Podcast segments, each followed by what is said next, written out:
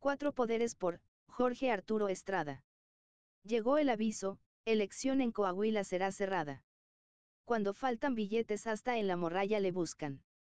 La publicación de la encuesta realizada por el financiero, en julio pasado, sacudió a la clase política de Coahuila, y también a algunos opinadores, quienes criticaron detalles de forma, poco significativos.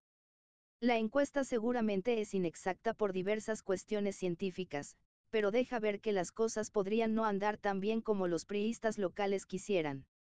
El resultado es un empate técnico de 45%, en promedio, entre Morena y la alianza del PRI-PAN-PRD.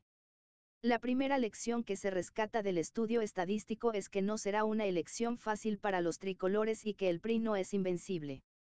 Segundo punto, el PRI necesitará del PAN para ganar. Que el PRI sin alianza, solamente obtiene el 21% de los votos, lo mismo que el PAN.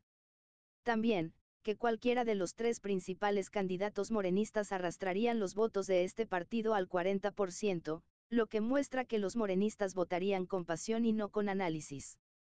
Un dato relevante, que quedó registrado en la encuesta, es que Manolo Jiménez Salinas, podría ser la figura más conocida en la contienda, pero, él aún no tiene el carisma ni el arrastre que llegaron a tener Enrique Martínez y Humberto Moreira cuando compitieron para gobernadores en 1999 y 2005.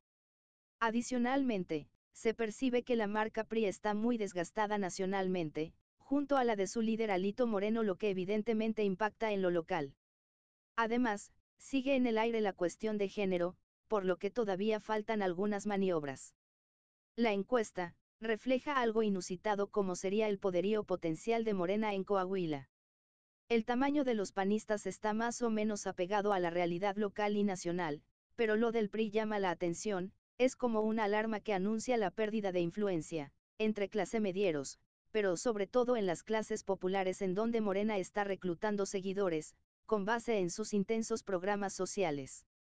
De esta forma, el PRI y sus personajes deben alejarse de la frivolidad y la soberbia, además intentar conservar la base social acarreable. Pero, sobre todo incursionar en la conquista de los clasemedieros coahuilenses.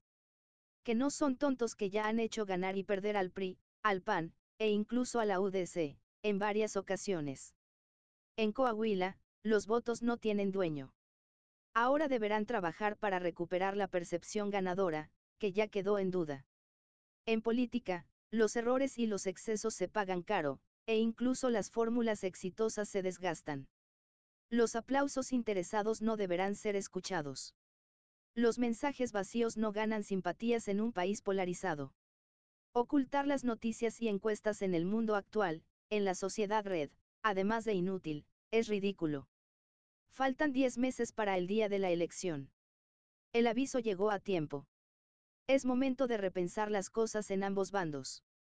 Los votos van y vienen, aunque algunos cientos de miles de votos son fieles o acarreables.